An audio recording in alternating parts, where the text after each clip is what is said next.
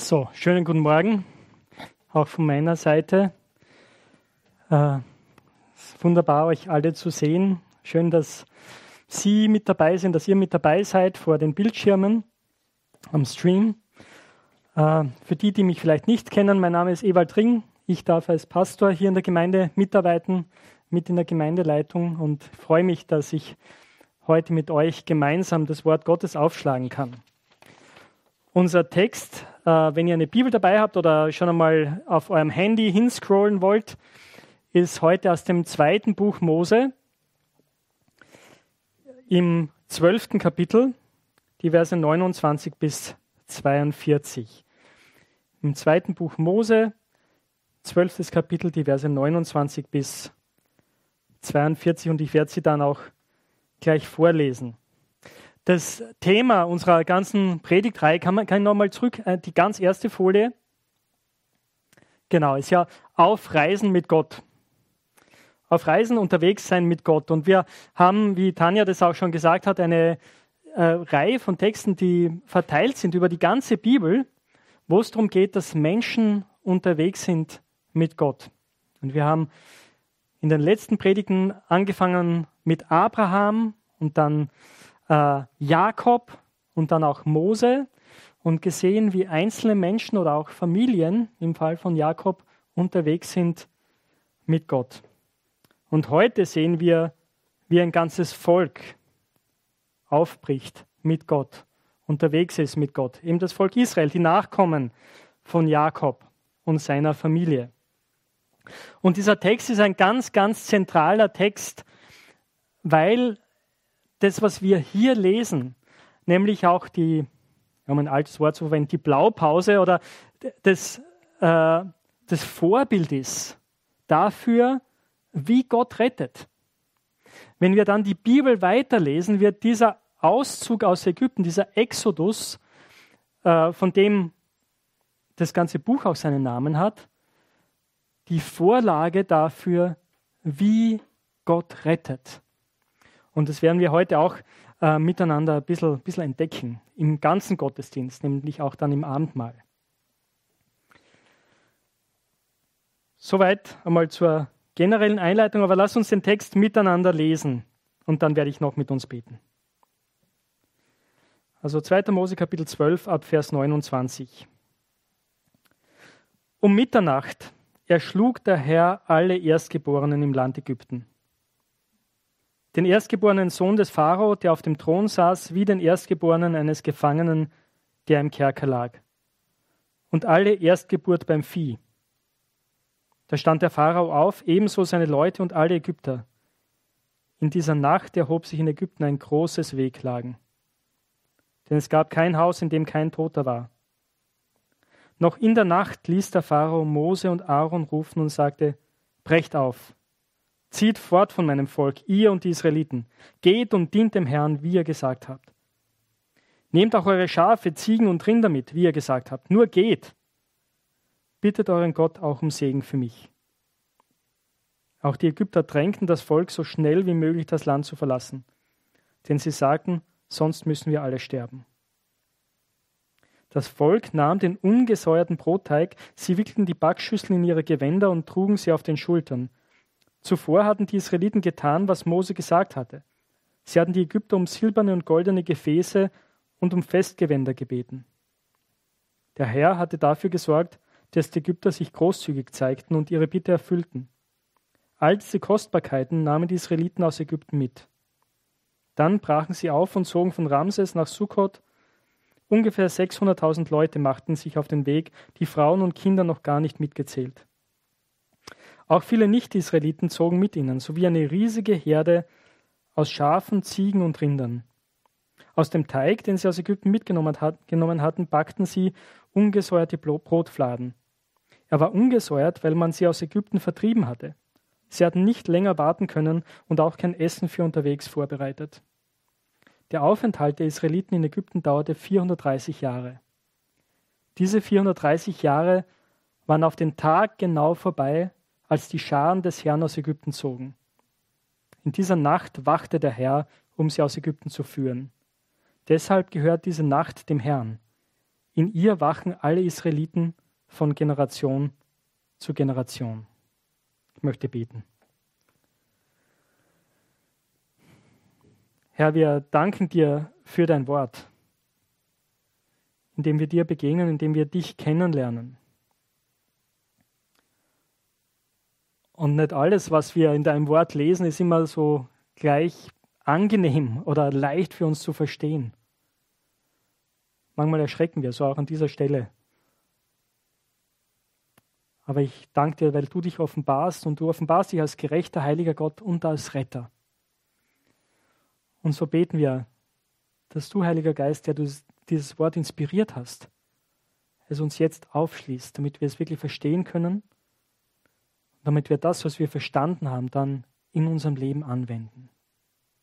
Amen. Genau. Es geht um den großen Aufbruch in diesem Text. Das ist die, diese Folie. Und ich habe euch eine kleine Gliederung gegeben, wie wir uns diesen Text anschauen werden. Der große Aufbruch in 2. Mose, Kapitel 12, 29 bis 42, hat drei so Abschnitte. Und das erste ist das Gericht, das zweite ist der Glaube und das dritte die Gnade. Das sind die Abschnitte, die wir uns anschauen werden. Das Gericht, der Glaube, die Gnade. Und eben, wenn man sich diesen ersten Abschnitt gleich anschaut, das Gericht, das sind diese Verse 29 bis 33. Ich weiß nicht, wie es euch gegangen ist, als ihr die da mitgelesen habt oder zugehört habt. Vor dem Bildschirm, vielleicht haben einige so, uh, gemacht. Weil es stellt uns gleich vor ein großes Problem, oder? Viele Menschen zumindest in unserem Land und nicht nur in unserem Land, auf der ganzen Welt stellt es vor ein großes Problem. Und das Problem können wir so formulieren, wie kann ein liebender Gott nur? Punkt, Punkt, Punkt. Wie kann ein liebender Gott so etwas machen? Oder der, unser Text beginnt mit dem Satz um Mitternacht, erschlug der Herr alle Erstgeborenen im Land Ägypten.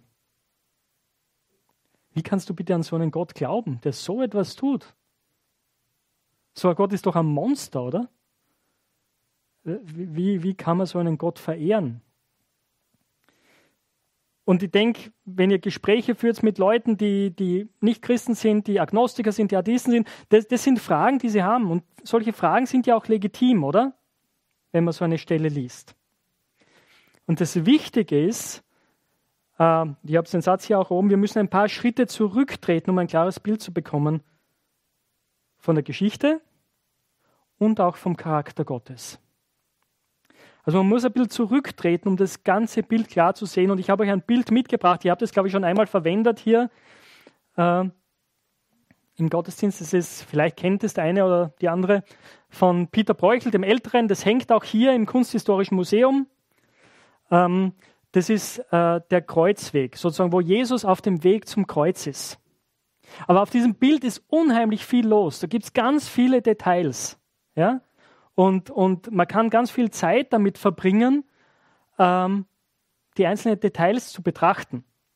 Und wenn ihr die Bilder vom Bräuchel kennst, die sind alle so, meistens. Und man muss wirklich zurücktreten und es länger betrachten, um zu sehen, okay, worum geht es eigentlich? Weil ganz in der Mitte, auch, auch gar nicht sehr prominent, man sieht es vielleicht am ersten Blick gar nicht, aber da ist Jesus, der unter dem Kreuz zusammenbricht. Das ist wirklich so im, im Zentrum des Bildes wo sich die Linien kreuzen quasi, da ist Jesus auf dem Kreuz, mit dem Kreuz. Und das ist das, worum es geht in diesem Bild. Gell? Aber es ist viel anderes los und du musst wirklich zurücktreten, um das zu sehen.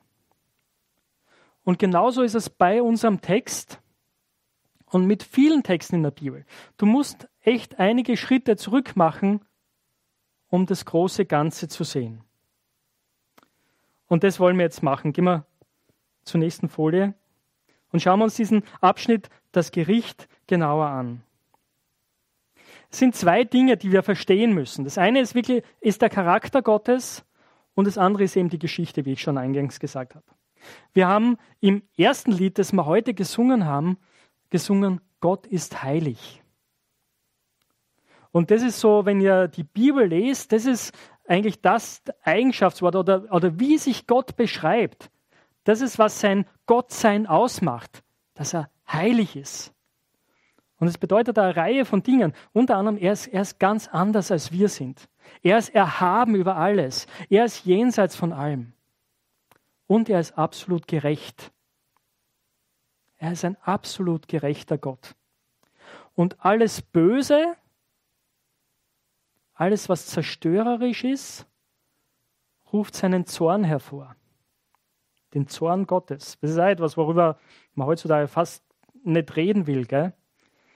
Aber der Zorn Gottes ist nicht so wie unser Zorn. Also wenn ich zornig wäre, dann, dann verliere ich die Nerven oder so. Gell? Dann irgendwie eine Sicherung geht durch und dann bin ich zornig. Aber der Zorn Gottes ist etwas anderes. Der Zorn Gottes ist seine absichtliche Opposition, sein Widerstand, sein aktiver Widerstand gegen alles Böse. Und das führt zum Gericht. Das führt dazu, dass er böses Handeln, Sünde richtet, bestraft, ihm ein Ende macht.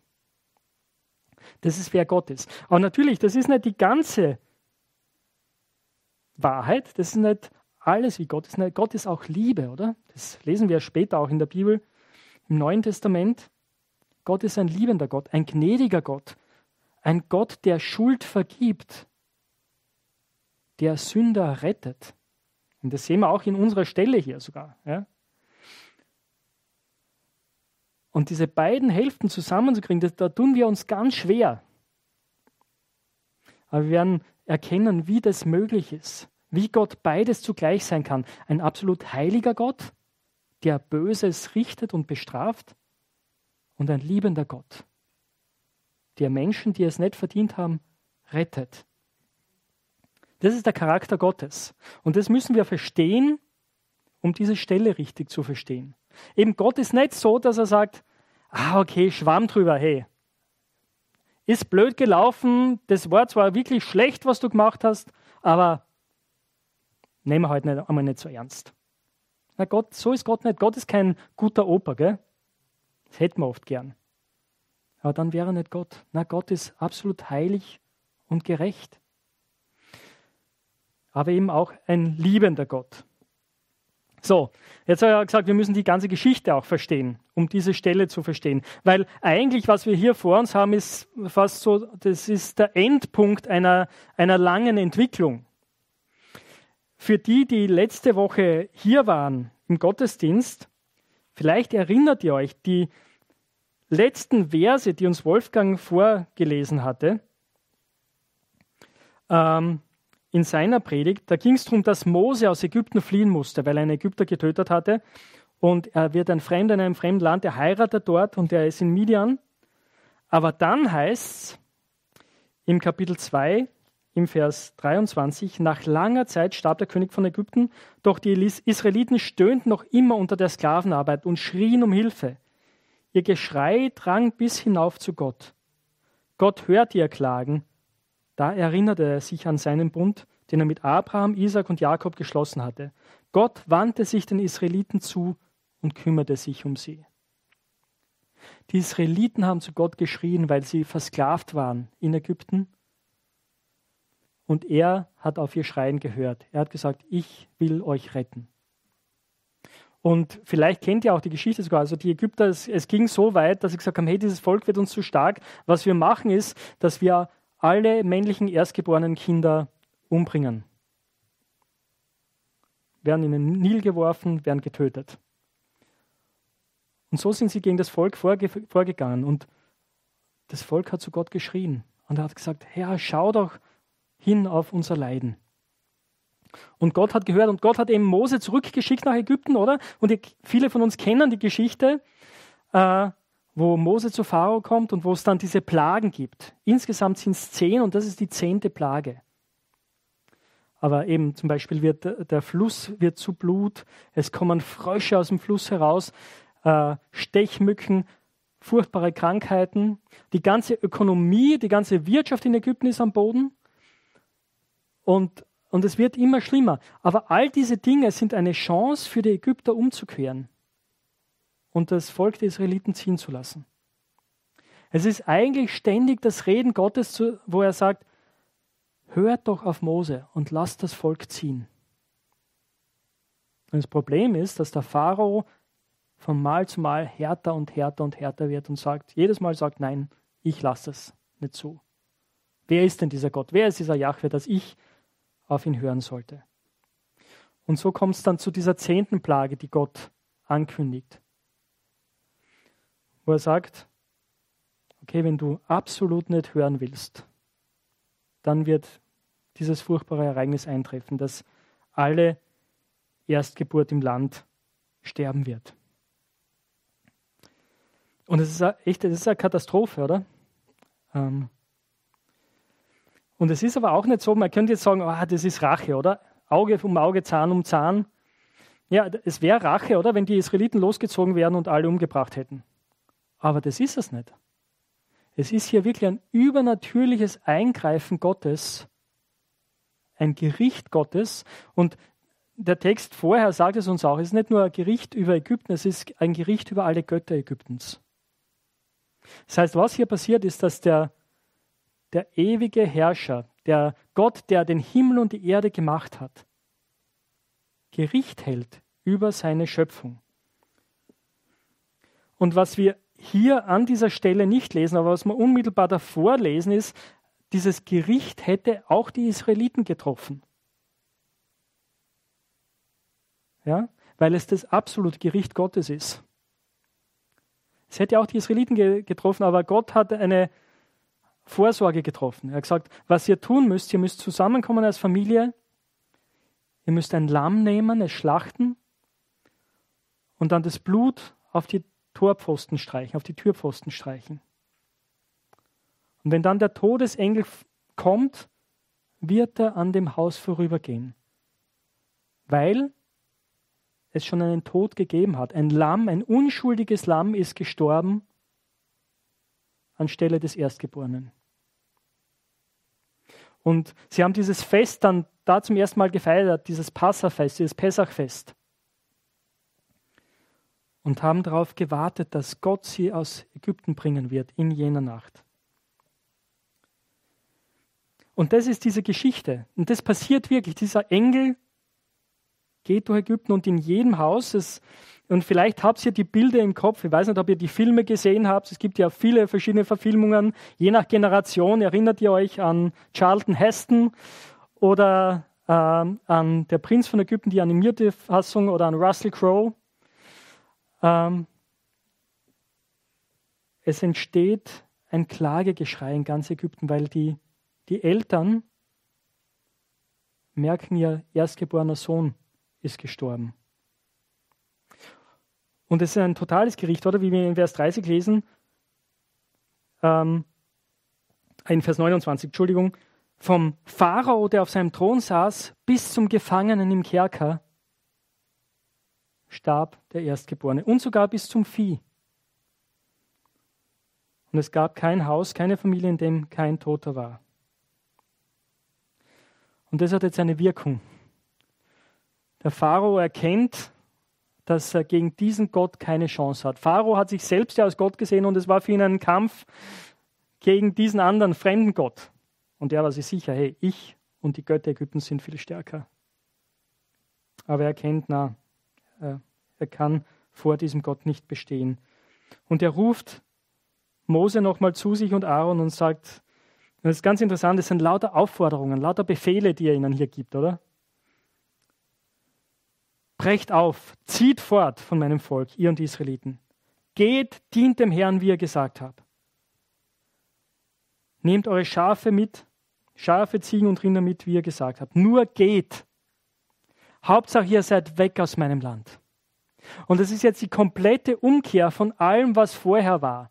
Wenn ihr die Geschichten vorher durchlest, es war immer wieder so, dass das Pharao gesagt hat, was wollt ihr eigentlich? Geht, geht an eure Arbeit. Ja? Ihr seid faul. Und hier sagt er jetzt, geht, geht, dient eurem Gott. Hauptsache, ihr geht weg. Und er wollte auch nicht natürlich die Herden mitziehen lassen, weil er sonst seine, eben seine Sklaven und, und all diese, diese Schätze verliert. Nein, er hat gesagt, die Herden müssen hier bleiben und jetzt geht, nehmt alles mit. Aber geht aus diesem Land weg. Und auch alle Ägypter sagen, bitte geht, weil wir sonst alle sterben. wenn das Gericht Gottes hier weitergehen würde, würde es alle vernichten. Und das ist echt ernst. Und ich glaube, es ist, äh, nicht ich glaube, ich bin, ich bin überzeugt davon, es ist wichtig, dass wir dieser Geschichte nichts von ihrer Schärfe nehmen. Denn ich habe gesagt, das ist die Vorlage für das Handeln Gottes immer. Unser Gott ist nach wie vor ein heiliger Gott. Und er wird kommen, um zu richten über diese Welt, über alle Sünde, über alles, was böse ist. Und es ist ein furchtbares Gericht. Und deswegen ist es so wichtig, dem zuzuhören und es ernst zu nehmen.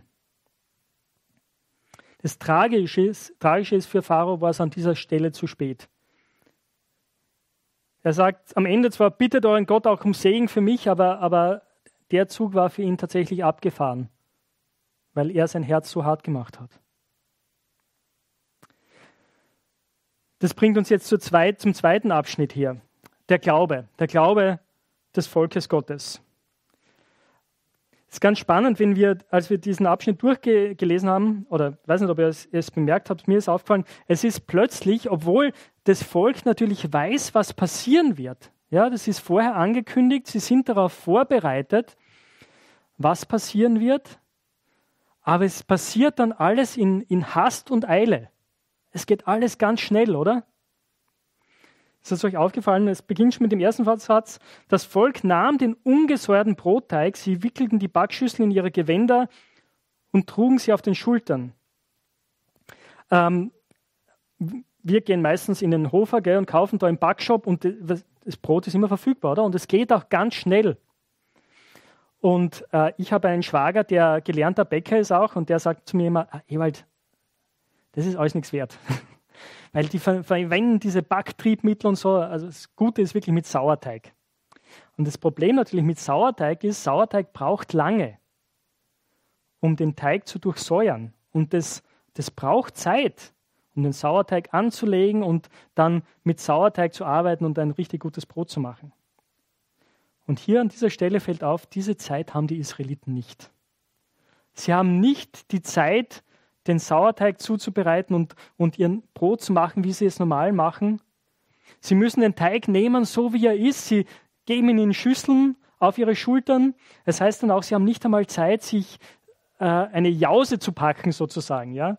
Vorräte mitzunehmen, alles herzurichten. Sie, sie müssen alles zusammenpacken, was sie gerade haben und aufbrechen weil der Pharao und das Volk sagen, geht weg von hier, ihr müsst jetzt raus. Es spielt sich alles innerhalb dieser einen Nacht ab. In dieser einen Nacht, wo die Erstgeborenen sterben, wo der Pharao Mose zu, zu sich ruft und wo sie dann letzten Endes aufbrechen. Was vorher noch passiert ist, das lesen wir in den Versen 36 und folgende, ist auch, dass sie die Israeliten sind zu den Ägyptern umgegangen und haben gesagt, gebt uns doch, gebt uns doch ja, Schmuck mit und Kleider mit auf den Weg. Und es ist unglaublich, oder? Das passiert hier. Die Israeliten finden Gunst in den Augen des Volkes und sie beschenken sie reich. Auf diese Weise, es heißt hier auch in einer Stelle, plündern die Israeliten die Ägypter aus. Ja, aber es ist eigentlich wenn wir uns überlegen, die, die Israeliten haben 400 Jahre oder haben sehr, sehr lange Zeit als Sklaven in Ägypten gearbeitet. Und man könnte sagen, das ist eigentlich der, mindestens der verdiente Lohn, den sie da kriegen. Für all das, was sie erlitten haben. Und so ziehen sie aus. Äh, wir haben hier die erste Station Ramses, war diese Stadt, die sie bauen mussten, diese riesige Speicherstadt.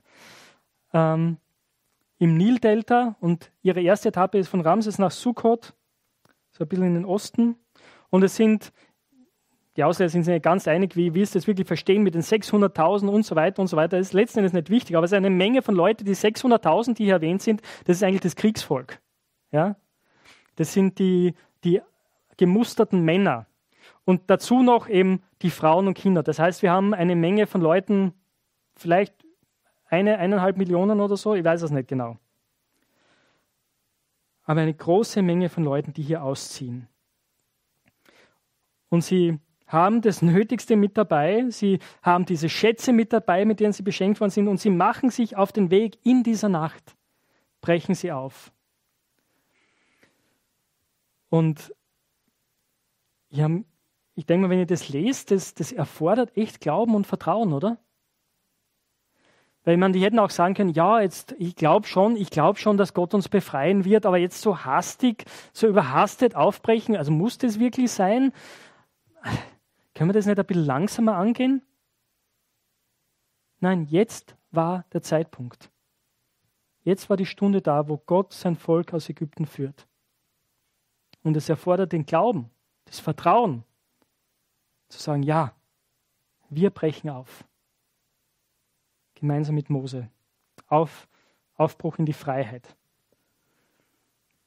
Das ist der Glaube, den wir hier sehen beim Volk. Und ich denke, der, der, der da deutlich wird, in diesem ganz schnellen, überhasteten Aufbruch in dieser Nacht. Und dann die Verse 40 bis 42, die Gnade. Hier heißt, der Aufenthalt der Israeliten in Ägypten dauerte 430 Jahre. Diese 430 Jahre waren auf den Tag genau vorbei, als die Scharen des Herrn aus Ägypten zogen. In dieser Nacht wachte der Herr um sie aus Ägypten zu führen. Deshalb gehört diese Nacht dem Herrn. In ihr wachen alle Israeliten von Generation zu Generation. 430 Jahre waren sie dort.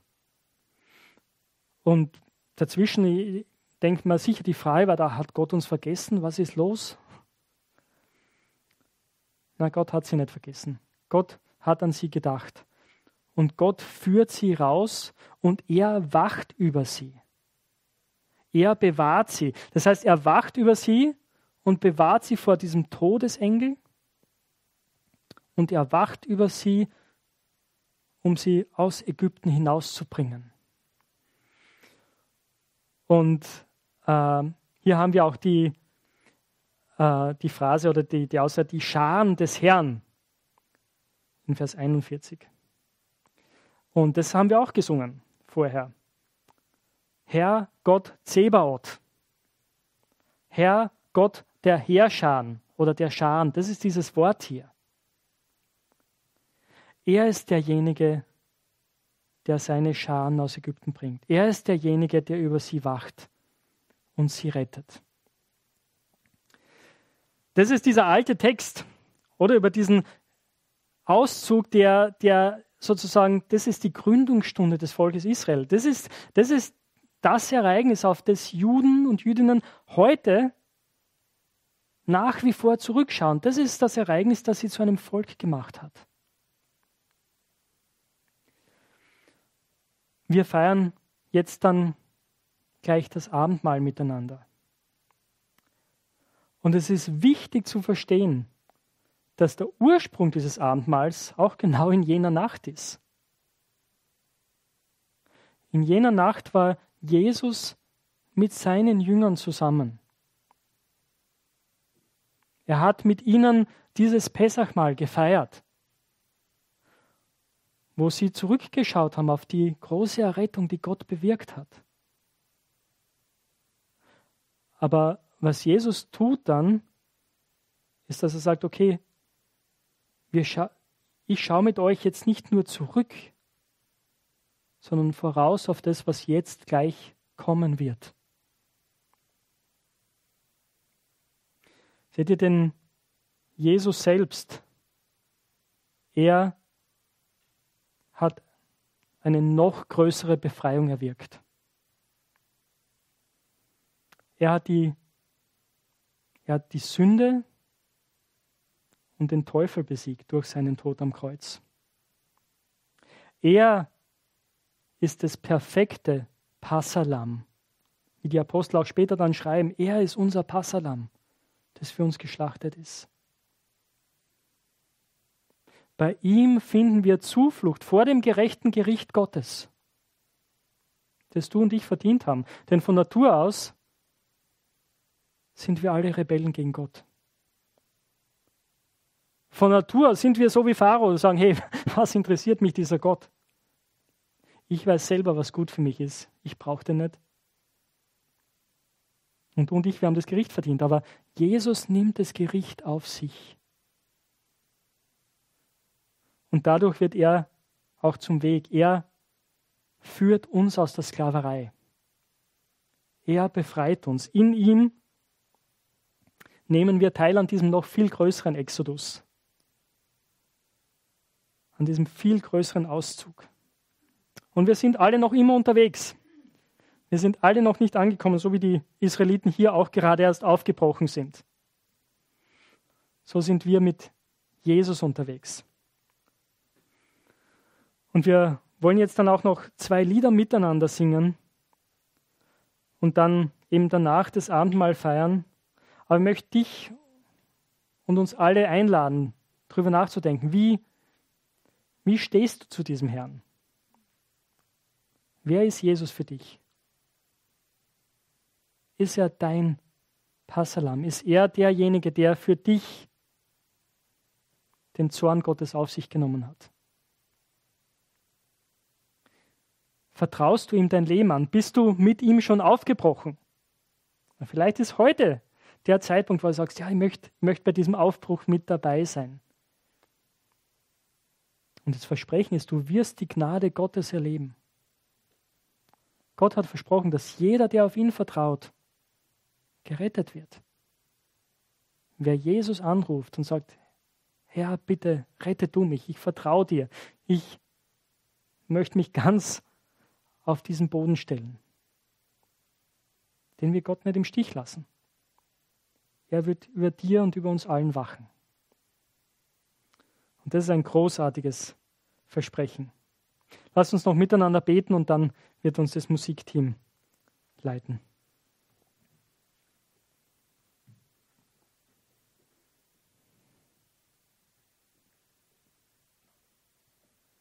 Herr unser Gott, wir, wir danken dir